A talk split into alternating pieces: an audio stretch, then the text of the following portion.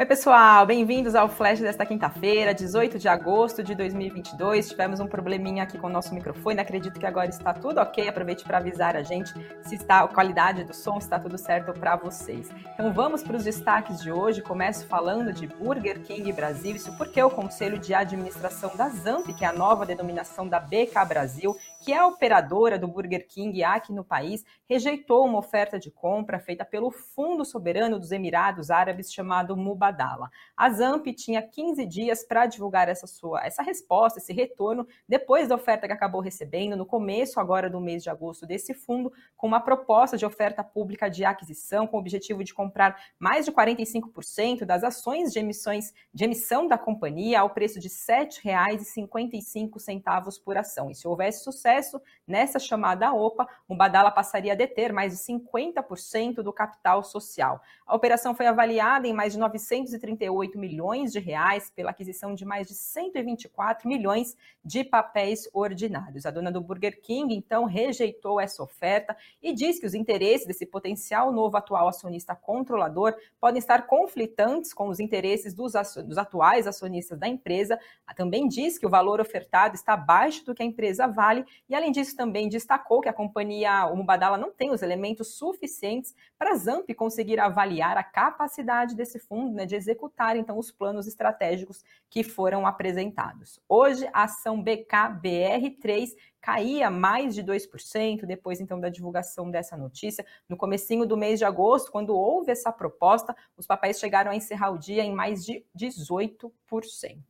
Ainda seguindo dentro dos destaques aqui do nosso cenário corporativo desta quinta-feira, temos a TOTS, que informou que a sua controlada Admensa fechou um contrato para aquisição da RBM Web Sistemas Inteligentes por um valor de 30 milhões de reais. Essa companhia foi fundada no ano de 2006, tem mais de 150 clientes e traz soluções com foco no mercado de fintechs, instituições financeiras e também gestoras de recebíveis. Agora, no ano de 2022, ela teve uma receita bruta anualizada de 13 milhões de reais. Analistas da XP Investimentos disseram que, apesar do porte pequeno dessa aquisição, ela é positiva, já que a companhia vem se fortalecendo na posição do segmento de tecnologia B2B para o setor financeiro e também do setor de fintechs, dado também que essa é a quarta aquisição no ano feita pela Dimensec, que por isso ainda mantém a recomendação de compra para os papéis de TOTS com preço-alvo de R$ 39 por ação.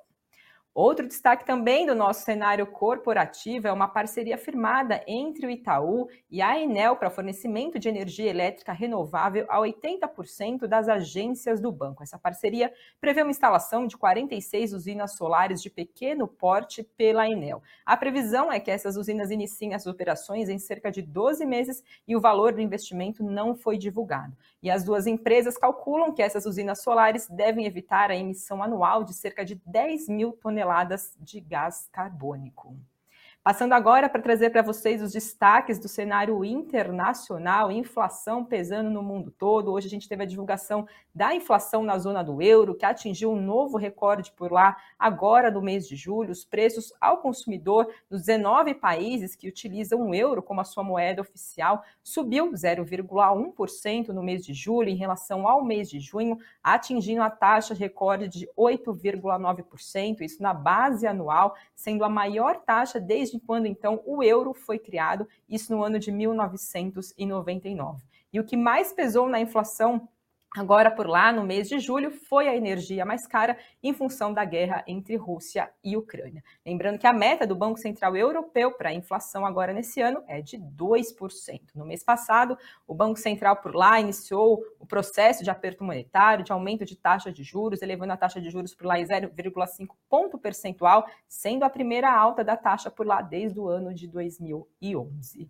Temos também notícia vinda dos Estados Unidos, isso porque quinta-feira sempre são divulgados os números de pedido de auxílio-desemprego por lá. E na semana passada, né, esses dados são referentes à semana passada, encerrado na sexta-feira, esses pedidos caíram em 2 mil, totalizando 250 mil solicitações. Esses dados do mercado de trabalho também são acompanhados de perto por lá, lembrando que o Banco Central dos Estados Unidos sempre leva em consideração como é que está o mercado de trabalho, a inflação nos Estados Unidos, para tomar suas decisões de política monetária. Economistas apontam esse resultado agora de 250 mil veio abaixo das expectativas do mercado, que era esperado 265 mil solicitações, segundo Segundo economistas, ficando na média entre 270 mil e 300 mil solicitações, isso indica uma desaceleração do mercado de trabalho norte-americano. Né? O Banco Central norte-americano vem elevando a taxa básica de juros. A gente, ontem a gente teve a divulgação da ata do Fed, né, a ata do FONC, em relação à última reunião que elevou a taxa básica de juros por lá.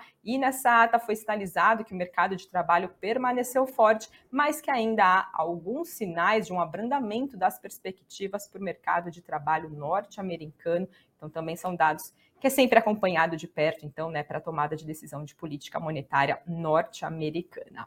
E passando agora para falar como é que está Ibovespa, dólar e Bitcoin nesta quinta-feira, por volta do meio-dia, Ibovespa caía 0,28% aos 114.027 pontos, dólar subia 0,30% a R$ 5,18 e Bitcoin, dia de alta de 0,18% aos 23.389 dólares. E por fim, como sempre trago aqui para vocês os destaques do Invest News desta quinta-feira, o assunto do cafeína é sobre fundos de investimentos. O que, que é mito, o que, que é verdade?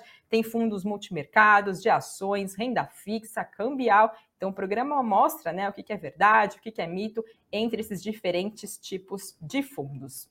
E no nosso site, no investnews.com, br Érica Martins entrevistou Luiz Fernando Figueiredo, que atuou como diretor do Banco Central entre os anos de 99 e 2003 aqui no país, e ele fala, né, na expectativa dele, na avaliação dele, para ele, o Copom já parou de elevar a taxa básica de juros, né, a nossa taxa Selic. Então, tem mais informações na entrevista que ela fez com ele, todos os detalhes no nosso site investnews.com.br. As demais notícias para vocês seguirem bem informados. E deixo aqui, como sempre, também o meu convite para vocês ficarem ligados na programação do Invest News, que seis e meia da tarde também tem o Boletim Invest News, trazendo o que acabou repercutindo no, no decorrer desta quinta-feira. Esses são os destaques de hoje. Uma ótima tarde para vocês e até uma próxima. Tchau, tchau, pessoal. song.